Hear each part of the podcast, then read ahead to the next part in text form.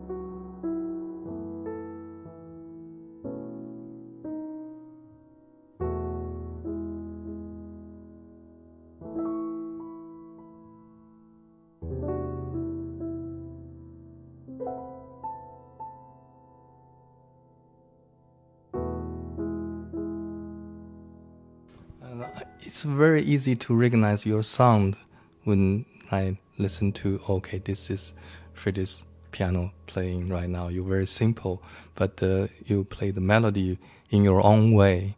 For the example, like uh, around midnight, you play many different times with different musicians, but you create your own way to play this, you know, classic track, right?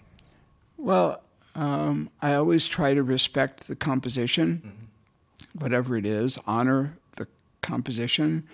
But I don't think there's a point in playing something the way everybody else plays it. Mm-hmm. Um, I want to have a point of view.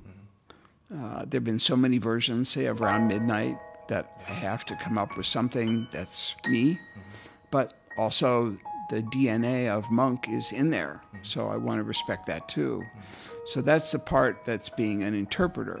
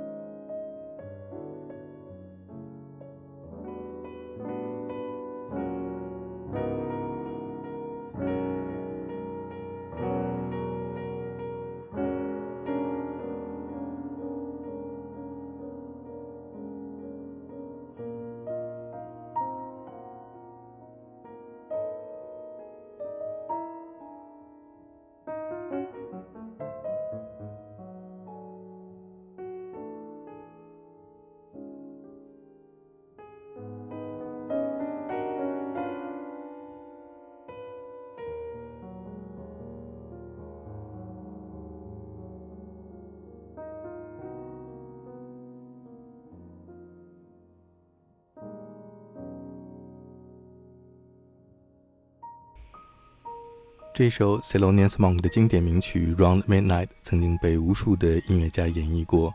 Fred Hersch 用他独特的方式，在2022年 ECM 唱片公司旗下推出的和意大利小号演奏家 Enrico Rava 合作的专辑《The Song Is You》当中，Fred Hersch 钢琴独奏演绎的《Round Midnight》。Um, you know, singers, for instance, they're interpreting with the lyrics and with the melody. Um, and you can usually tell a singer that is just singing something because they think they should, mm-hmm. or a singer who's singing something that has a deep meaning mm-hmm. or uh, that they connect to, even just in a way of being fun.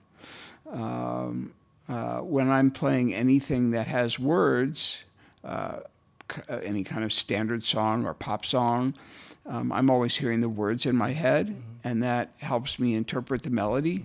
在金山岭爵士节山谷音乐厅的露天舞台上，在星光下，Freddie Hirsch 演奏的《Round Midnight》和这一首加拿大民谣女歌手 Johnny Mitchell 经典的《Both Sides Now》，都给观众留下了难忘的记忆。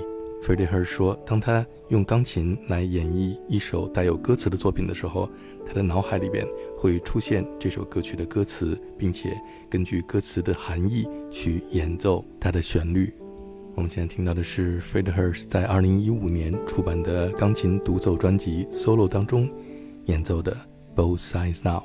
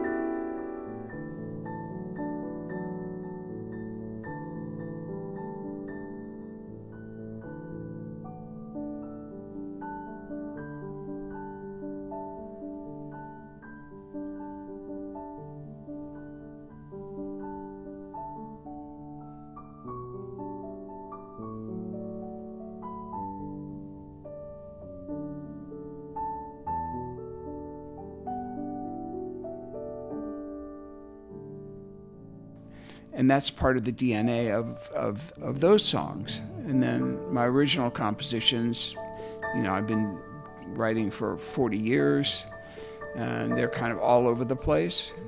But I'd like to think that each one has its own little world. Um, and uh, some of them I keep playing again and again, even now. Maybe they're 30 years old, but I still enjoy them. Freddie Hersch 有很多乐曲在他的音乐生涯当中不断的录音和演奏，有了他自己的生命。我们现在听到的是2020年 Fred Hirsch 推出的个人钢琴独奏专辑《Songs from Home》当中演奏由他创作的《West Virginia Rose》和一首传统民谣《The Water Is Wide》。